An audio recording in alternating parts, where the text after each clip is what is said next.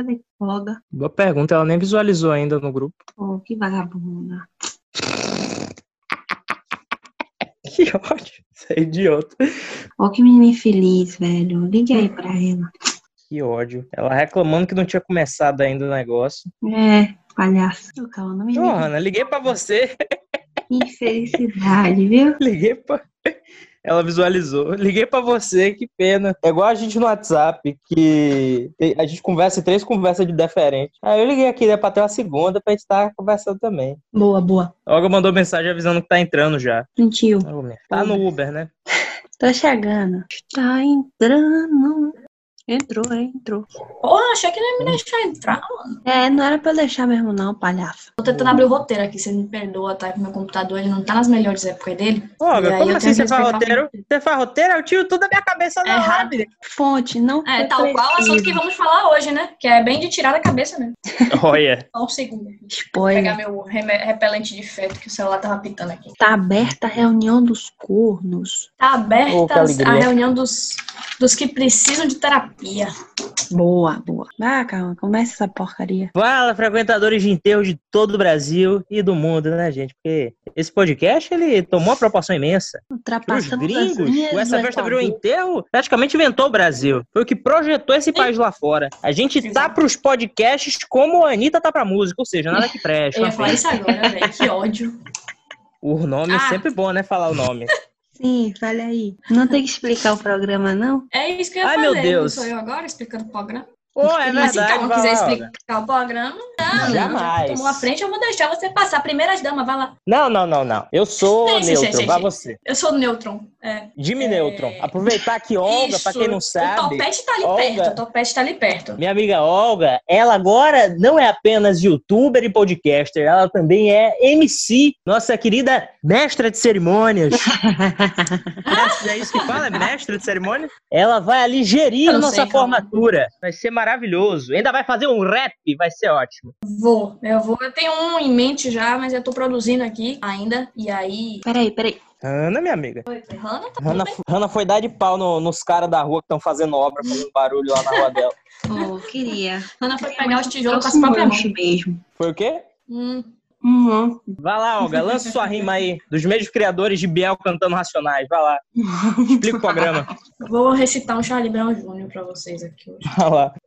Vou, vou explicar o que você já falou tudo. Falei nada. Eu falei só da carreira internacional da gente. Falei mais nada. Sim, exatamente, Eu- que é basicamente o que a gente tem. É verdade. nada, né? Às Uma vezes, pequena Olga. carreirinha de cocaína. Boa. Ô, Olga, queria. A proporção é tão grande que às vezes a gente não precisa nem explicar mais. O Brasil todo já sabe. Você pergunta pro idoso da rua, pro mendigo, ele já sabe o que é, que é esse programa. É lindo demais. E o que é? Coisa bonita de se ver. Que é, é, Porra, Ana, aí. é o que você quer que seja. Nós não estamos aqui para rotular o programa. Hum. Entendeu? Exato. Nós estamos Ele aqui é para neutro. toda uma mensagem, aí o, o, o ouvinte é que vai aí montar na cabeça dele o que ele quer que seja o programa. Eu não estou aqui pra colocar-nos em uma caixinha. Esse lindo Isso eu tô falando porque Eu programa. não sei o que falar, eu não pensei em nada pra explicar o programa. Vai, Rana, você é quem? Diga seu nome. Certo. Clarice É. Falcão.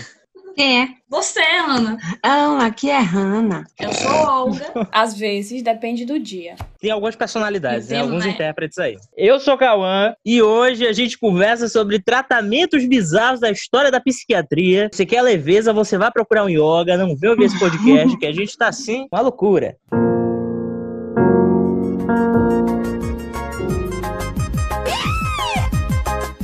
É Hanna, Hanna, ô Hanna. Ô, comece comer, aí que Hanna. eu tô comendo, me alimentando. Comece um aí de vocês. Bora trocar ordem. Trepanação, Rana. Só você sabe falar Porra. trepanação. Você fala trepanação como ninguém. Exato. Tem um conhecimento de casa. Um bocado de buraco Tem na uma cabeça. ordem isso aqui. Tem uma ordem. Então, galera, enquanto Hanna come, Olga vai fazer um rap. Faça, Olga. É você.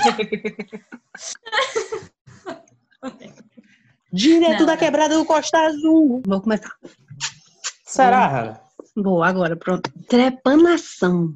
Enfim, Isso. a trepanação é um tratamento antigo que consistia em abrir buracos no crânio das pessoas. Começamos bem. Seu registro mais antigo tem data de 8 mil anos atrás. O procedimento cirúrgico mais velho conhecido. A técnica era usada por várias culturas antigas, desde as civilizações pré-colombianas até as civilizações europeias. E a gente tem conhecimento disso porque foram encontrados vários crânios perfurados em sítios arqueológicos ao redor do mundo. A perfuração da trepanação é bem diferente da causada por outros traumas cranianos. Acredita-se que a cirurgia era considerada a solução para vários tipos de doença. Poxa, que Deve ser loucura. mesmo. Também Enfim. é aquele negócio, né? Não sobrevive depois, então, realmente, de, certa forma, Curou, né? querendo ou não. Eu tô com a furadeira aqui agora. Pois é, tô precisando de uma trepanação. Quem quiser fazer, Além Ô, Roga, não fale isso. Ô, Olga, não diga isso não. Retire, retire. eu retirei aqui, hein? Peguei aqui, ó. ó. Peguei. Pronto, obrigada. E a trepanação, ela era uma coisa multiuso, né? Servia desde a pessoa tá ali trechinha da vida, a pessoa tá sentindo uma pressão sanguínea diferenciada na cabeça, a pessoa tá possuída por demônio. Trepanação resolvia tudo, eu acho maravilhoso. E É a isso. trepanação está para a E é ótimo, é contemporaneidade quase um. como óleo um- ungido. Um Dorflex. O Doflex, é verdade, o Doflex ele supera o óleo Exato. ungido agora. Enfim, Quase um a- Dorflex, um Tilenol, um chá de boldo, uma ivermectina. Uma cloroquina, porque no final não serve de nada também. É só pra vocês ser escroto. Enfim, como que ela falou, Sim. além dela ser usada para tratar ferimentos cranianos e doenças mentais, os arqueólogos acreditavam que a trepanação podia ter propósitos religiosos, como o exorcismo. E durante a Sim, faz um perfuração, buraquinho, o demônio sai. A ideia era literalmente essa, Olga. Oh. O demônio tá Assim, preso assim. ali, agitado, ele tá querendo sair É, pra dar um passeio, exatamente. vamos fazer um buraco, aqui é uma porta de saída. o gênio da lâmpada, né, galera? Sim. Só que ao invés de esfregar, você vai de um jeito mais agressivo, você faz o buraco ali.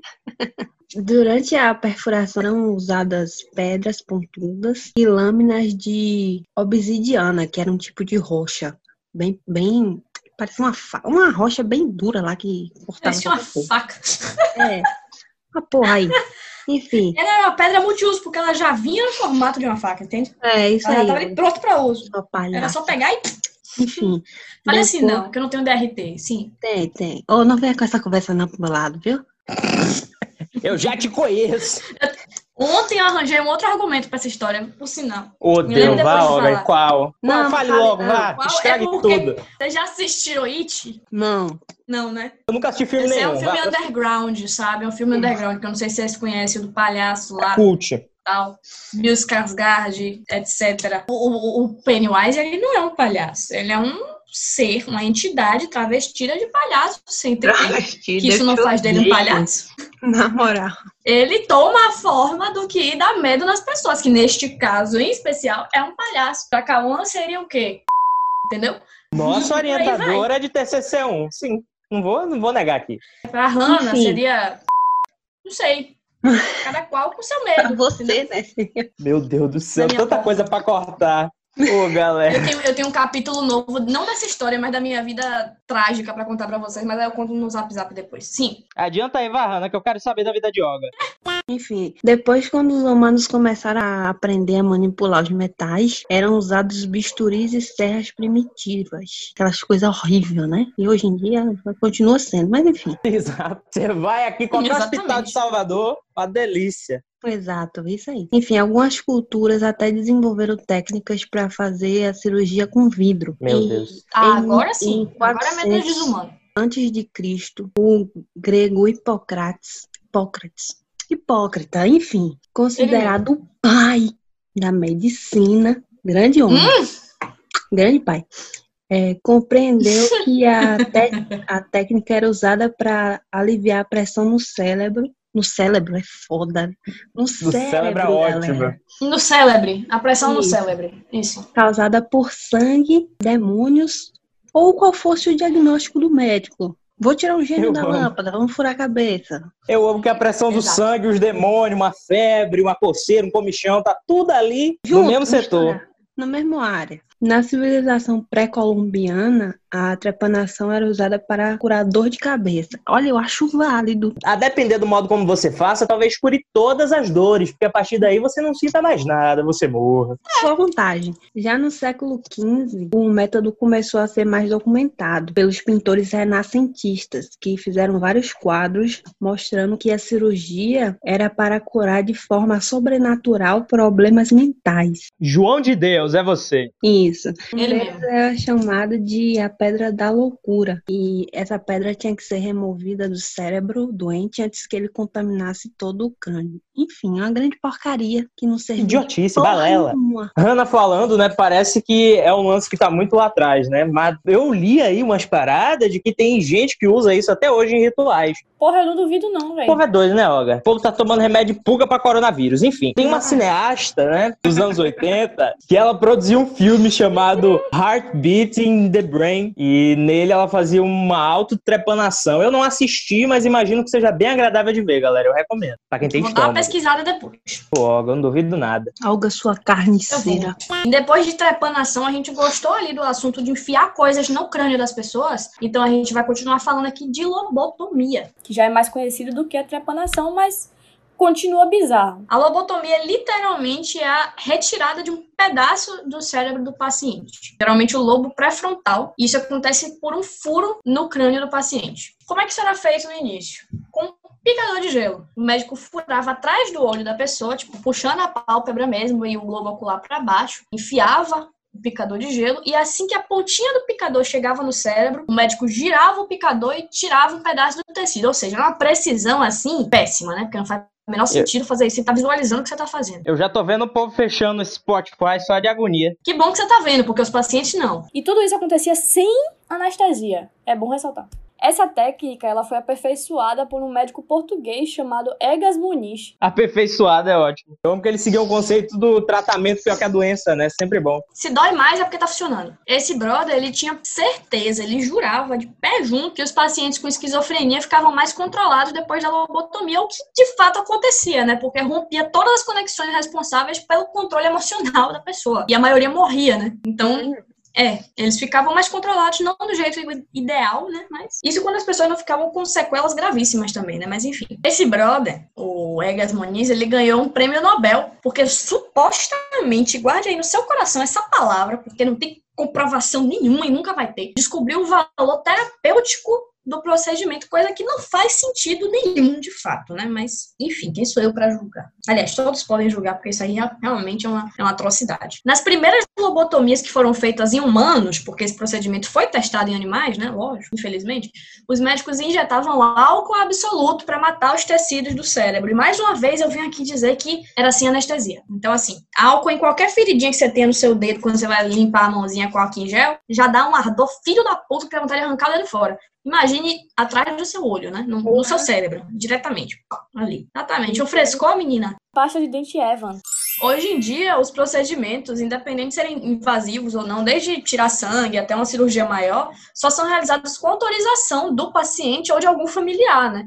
Mas na época, quase todas as lobotomias foram realizadas contra a vontade dos pacientes, mas na maioria das vezes os familiares obrigavam a pessoa a sofrer a lobotomia. Né? Depois da Segunda Guerra, vários soldados que voltaram com traumas do, desse processo foram submetidos à lobotomia como um tratamento para estresse pós-traumático, ansiedade, depressão. E eu não preciso nem dizer que a maioria morreu, partiu dessa para melhor, tá? No outro plano bateu as botas. Que surpresa, é, ninguém mais. Todos, né? Uau! Esse procedimento era realizado não só em adultos, mas em crianças também. Na maioria das vezes, a criança que era rebelde, respondona, ou então muito eufórica, era muito alegre, era lido como deficiente mental e acabava sendo submetido à lobotomia. Tem o um caso de um menino chamado Howard Dully, que ele cresceu em um ambiente extremamente hostil. O pai dele era abusivo, a mãe acabou morrendo de câncer quando ele era pequeno, a madrasta não gostava dele e ele era uma criança normal. Ele brincava tranquilo com os, com os colegas, desobedecia os pais vez em quando, mas assim, nada incomum para um menino de 12 anos, né? Porra, você não quer que a menino seja apático e estático e não faça nada. Uhum. Só que a madrasta dele ficava muito incomodada com, com esse comportamento absurdo dele e levou ele para ser consultado por um médico. Dois meses depois dessa consulta, ele foi internado pelo pai e pela madrasta e levado para uma sala de operação. E ele falou que a, a última coisa que ele lembra de, dessa sala foi de ter sido sedado por choques elétricos. Você imagina uma criança de 12 anos sendo submetida a choques elétricos até ficar sedado, desmaiado. É, é uma coisa assim absurda. E ele pelo menos ele sobreviveu, foi... né? Tem as milhares Sim, de pessoas que esse sequela. mesmo cirurgião, o Jackson Freeman, ele fez a cirurgia ali das pessoas, as pessoas morreram ou viraram vegetais, né? Que é o caso da irmã do presidente Kennedy. Mas enfim, aí esse cara fez milhares de cirurgias e ele era extremamente despreparado. Ele tinha uma loucura ali de registrar o, os movimentos cirúrgicos dele, Instagramer, né? De repente ele queria tirar uma foto, sem querer ele enfiava demais as agulhas no cérebro da pessoa, a pessoa ia óbito ali na frente dele. A cirurgia que a premissa já era dar errado, dava mais errado ainda. A Rosemary Kennedy, o grande motivo dela ter sido lobotomizada é porque ela era uma pessoa feliz, né, galera? Ela tava ali. É um bom motivo. Ela era extrovertida, o papai não gostava, né? Porque os filhos homens eram políticos, ele não queria que ela atrapalhasse a carreira deles e foi, a, obrigou a menina a ser lobotomizada, mandou amarrar lá a coitada da mulher na maca e arrancaram um pedaço do cérebro dela. E depois disso, ela virou um grande nabo mesmo, né? Virou um vegetalzão e ficou dependente deles para sempre. O pai, inclusive, começou a ter vergonha dela. Ela ficou isolada da mídia. Só depois de muito velha que as pessoas tomaram conhecimento do que tinha acontecido, porque até então ela era escondida. Era, assim, uma prática muito cruel mesmo, a lobotomia, principalmente porque ceifava a personalidade da pessoa, né? Ceifava o livre-arbítrio. Tem um outro caso aqui no Brasil que, para mim, ele é muito icônico, né? para a história da, da psiquiatria nacional, que é o do Lúcio Noeman. Ele era esquizofrênico, trabalhou em papelaria, foi vendedor ambulante, e em 48 ele foi encaminhado para o serviço de terapêutico ocupacional. Aí lá ele modelava barro, fazia umas esculturas muito legais, ele teve até obra exposta no Museu de Arte Moderna de São Paulo. E apesar do quadro da doença ter melhorado com a terapia ocupacional, a família apoiou que fizesse uma lobotomia nele. E a doutora Nise de Silveira, que é uma mulher muito importante né, para essa questão da, da, psiquiatria, acreditava muito na terapia ocupacional, tem até filme sobre ela. Ela disse que iam decapitar o artista se fizessem a lobotomia nele. Fizeram e realmente foi o que aconteceu. Se você pesquisar no Google foi, é. o nome do Lúcio Noema e você comparar as artes de antes e depois da cirurgia, você vai ver que tem uma diferença imensa. Antes você via um cara cheio de inspiração e depois você vê só desespero, vazio e agonia, né? Eu vou falar sobre agora a cura pela febre, que calma é burro, não é cura pela febre, na verdade. É infecção por é malária. O que é que tem a ver a cura pela outra? Um pequeno detalhe que ele tirou e jogou lá. Enfim. Uma bobagem. Trocou uma aí um sintoma por uma doença. Isso, pronto. Ah, que besteira. Peraí, deixa eu fungar aqui primeiro. Tire minha fungada, viu, Calma, por favor. Jamais, vai ficar aí. O pessoal saber que você é doenta, que você tem a saúde comprometida, que você é toda podemática, parece uma véia. Que ódio. Sim.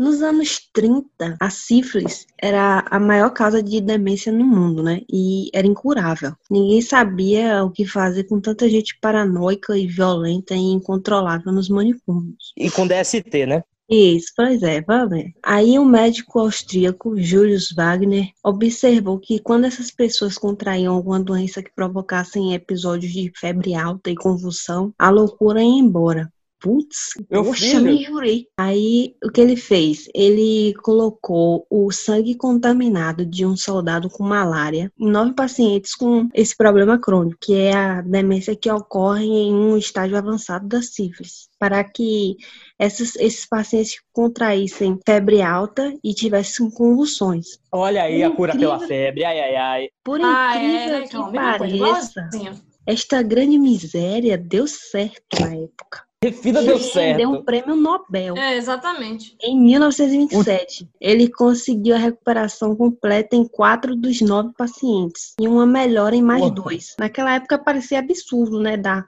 o prêmio Nobel a uma pessoa que infectava os pacientes com malária. Mas o desespero na época era muito grande. Não existia uma cura para a doença e o pessoal aplaudiu horrores. Ele deixou de ser usado nos anos 60. Porra, passou 30 anos usando essa merda. Eu não sei nem se deu certo. Eu acho que era mais a pessoa tá ali ocupada, tem uma convulsão, ela não tem tempo de lembrar que ela é demente. Ela tá ali se batendo no chão, ela não vai realmente surtar no momento. Pra ele tá deram certo, né? Taca ali malária no povo. Nessa mesma época, rolava até um, umas overdoses de insulina, né? Pra tratar problema mental também. Uma loucura, coisa maravilhosa. Coisa boa. Quem quiser saber agora, mais né? sobre isso, vocês procuram, porque tem um monte de artigo acadêmico. Infelizmente, eu não tenho um, didática para esse tipo de leitura. Vou ficar devendo. Sou eu, né, pessoal? Você que ah, sabe, não. se você não tiver disposto. A gente também não tá, não tem problema. Que bom que vocês me deram essa liberdade aqui, pessoal. Fica com Deus, viu? Vou ver Cats de novo. Uma outra alternativa muito usada era enclausurar esses pacientes com problema psiquiátrico, com problema psicológico e tal, em instituições, no caso, os manicômios. Falando especificamente aqui do Brasil, né, é inúmera assim, a quantidade de gente negra, mulheres solteiras, LGBTs e demais minorias que acabaram os dias nesses hospitais psiquiátricos, né? Os manicômios, eles viram um espaço para exclusão mesmo. Quem você não quer ver ali andando na rua, você vai, tranca, taca no manicômio. Tem um caso aqui do Brasil que as minhas amigas conhecem bastante, que é o do Hospital Colônia de Barbacena, e hum. que é bem bizarro, é desumana beça. Grande. E as pessoas não tinham acesso à higiene lá, roupas, comida e nem tratamento médico. Muitos morriam asfixiados, né? Porque como não tinha lugar para dormir, eles se amontoavam e quem estava embaixo não acordava, tava ali asfixiado mesmo. E 60 mil pessoas morreram lá nesse hospital. Muitas tiveram seus corpos vendidos para a faculdade de medicina. Vendidos não, traficados. É sempre bom a gente deixar claro o que, é que aconteceu. E aí, quando as faculdades não queriam mais os corpos, já estavam amontoadas lá, não tem mais espaço aqui para guardar o morto. O que é que eles faziam? Eles tacavam ácido no, nos corpos humanos, na frente ali dos outros pacientes e vendiam os ossos. Essa história, ela tá no livro Holocausto Brasileiro, da Daniela Bex. E, como eu amo falar, se prepare porque vem aí essa jornalista maravilhosa que nós três tivemos oportunidade de entrevistar. Grande e que eu conto para todo mundo isso. O auge do nosso trabalho. Poxa, será que eu posso botar isso no meu currículo completamente solto, assim, sem. Pode, por favor. Digital influencer, ECA, um entrevistadora de Daniela Bex. no meu Exatamente isso. E nesse livro tem um caso específico, né, que é revoltante pra caramba, que é de uma menina que ela foi estuprada pelo patrão, engravidou e foi mandada para esse hospital à força e teve o filho lá e foi separada da criança. As freiras mandaram o menino para outro canto e nunca contaram onde. Quando ela voltou para ver a criança, as freiras mandaram ela embora, ameaçaram dar choque elétrico, enfim. Era um lugar realmente é, de né? punição né? mesmo, né? Sim, um lugar de punição e não de tratamento. Né? E esse livro é sensacional. Quem leu sabe como você é transportado pro Hospital Colônia. Só quem viveu, sabe? Gabi. É, só quem leu sabe. Sabe que a galera mandar a Declaração Mundial dos Direitos Humanos pra Casa do Chapéu em nome do dinheiro? Você sabe, né? Porque a gente continua vendo isso. Mas no Hospital Colônia era ainda mais explícito, né? Do que a gente passa hoje. Que as crianças, idosos passavam lá dentro, era assim, surreal. O povo internado contra a vontade, muitas vezes a família nem sabia, tinha como desaparecido. Muita gente ia pra lá, como eu falei, como forma de punição. A polícia pegava na rua, ah, vagabundo mundo e jogava lá, porque a pessoa estava andando na rua. E pois os é. pacientes eram explorados também, eles trabalhavam de graça. A casa de muitos funcionários ali, muita gente do alto escalão do, do hospital, foi construída por causa deles. Eu acho que o mais bizarro é que hoje, é, recentemente, quiseram trazer de volta, né? Estão tentando ainda é, esse tipo de lugar, sendo que tem toda uma história trágica por trás e o pessoal ainda insiste em trazer um, um, um lugar desse para a sociedade sem nenhuma estrutura. É isso, porque para essa galera é muito mais fácil amontoar quem é diferente nesses depósitos humanos do que cuidar, do que dar amor, do que tratar e tal. Apesar de ter havido a reforma psiquiátrica, uma galera ter militado em cima disso, corrido atrás disso, muitos psiquiatras importantes correndo atrás disso, recentemente surgiu essa proposta aí no governo do nosso querido Biruliro, bolo de milho. E é importante, né, a gente estar tá bem informado acerca disso, porque no momento, a galera tá distraída com o coronavírus, mas assim que passar a pandemia, essa possibilidade vai ser levantada de novo e a gente tem que estar tá aqui para olhar na cara da pessoa, dar uma cuspidela e falar, vá te fuder. E é basicamente isso mesmo que eu ia falar.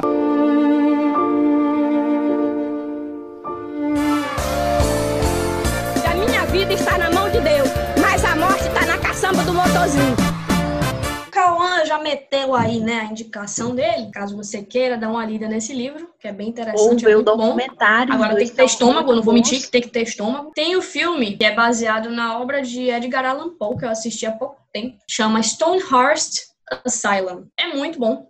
E ele traz a temática do manicômio. Lógico que a história central é outra, né? Mas o espaço em que se passa é um manicômio e aí tem toda a situação ali manicomial. Então é bem interessante também de se assistir.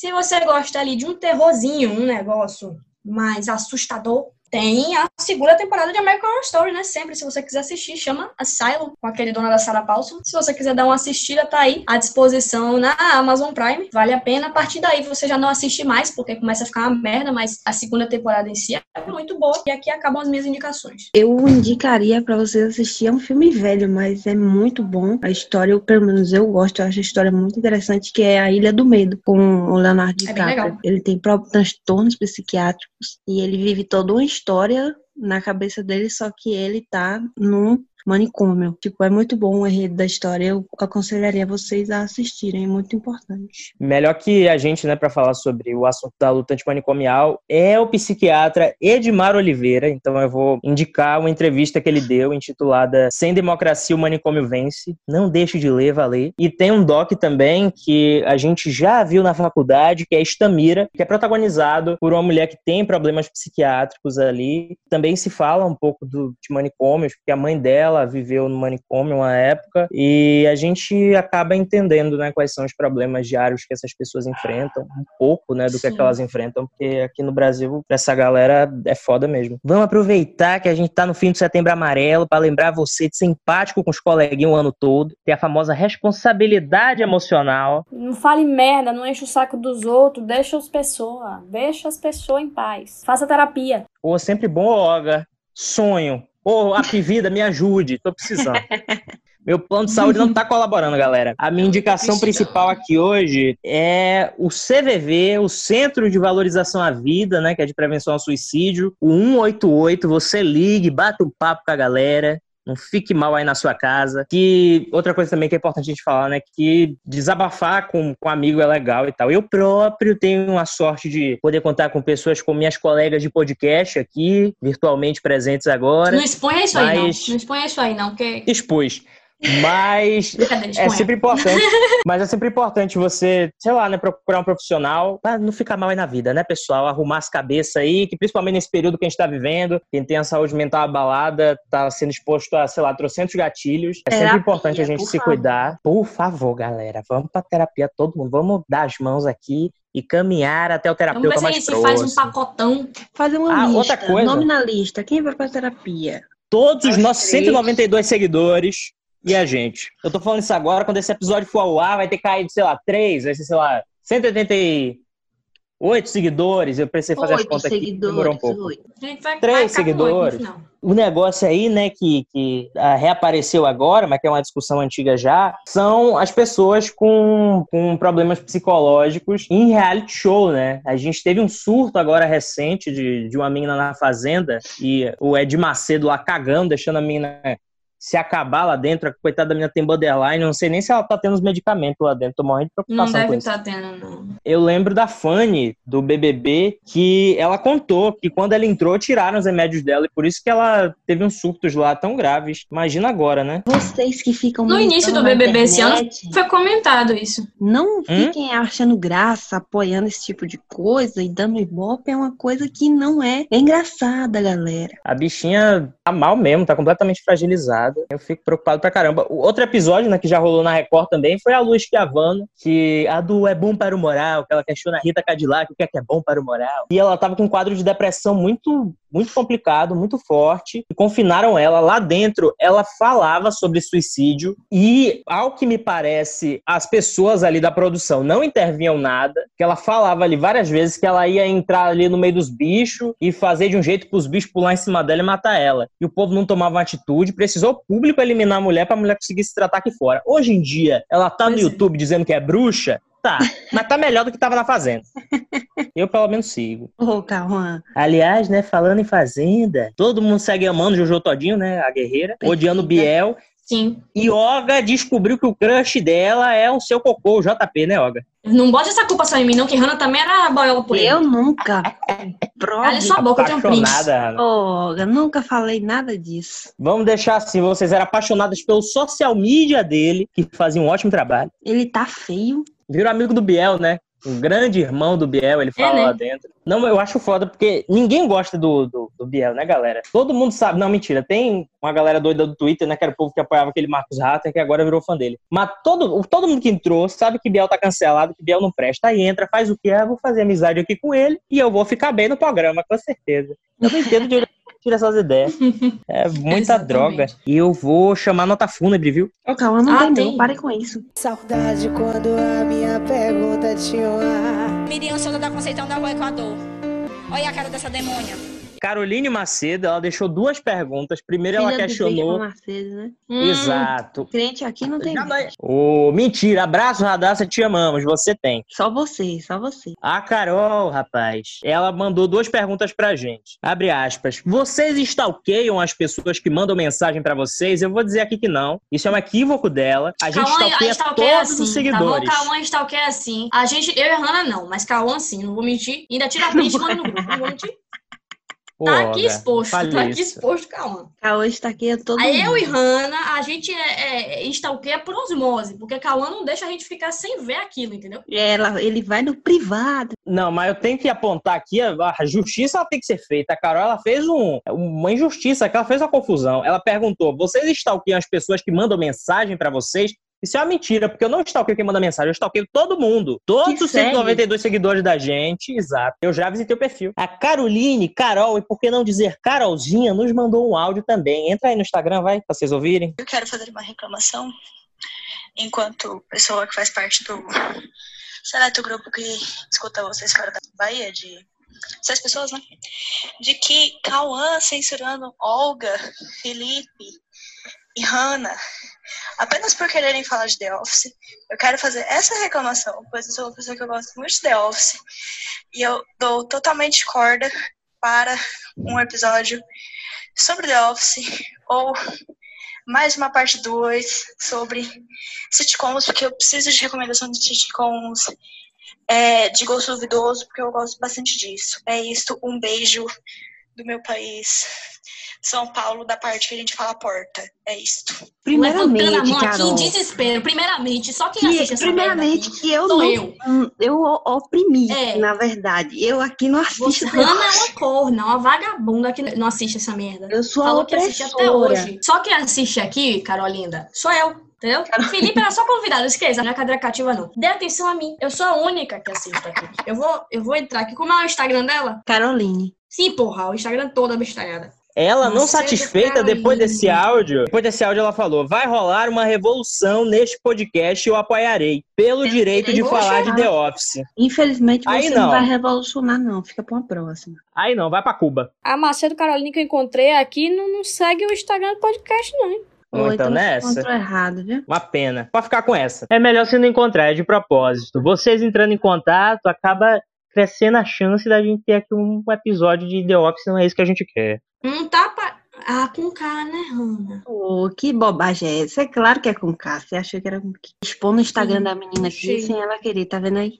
Tomara que ela peça Eita, nós. Vai que ela quer. Aí, ó. Vou mandar um áudio aqui pra ela agora. Não, Ou mãe. não. Olá, Caroline. Boa noite.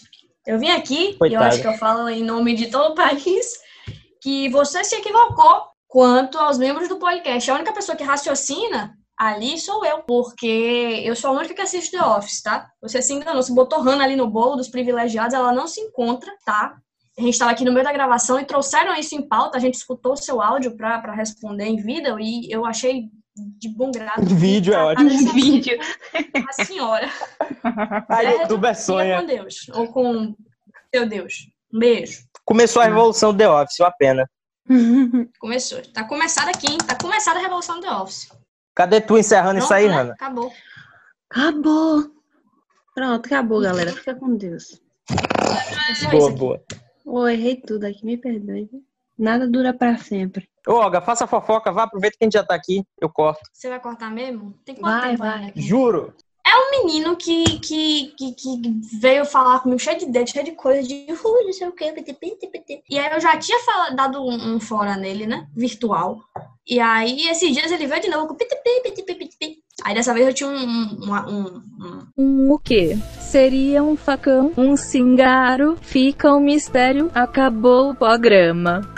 Ô, Carla, você vai apagar isso bonitinho, não? Não, não. com certeza.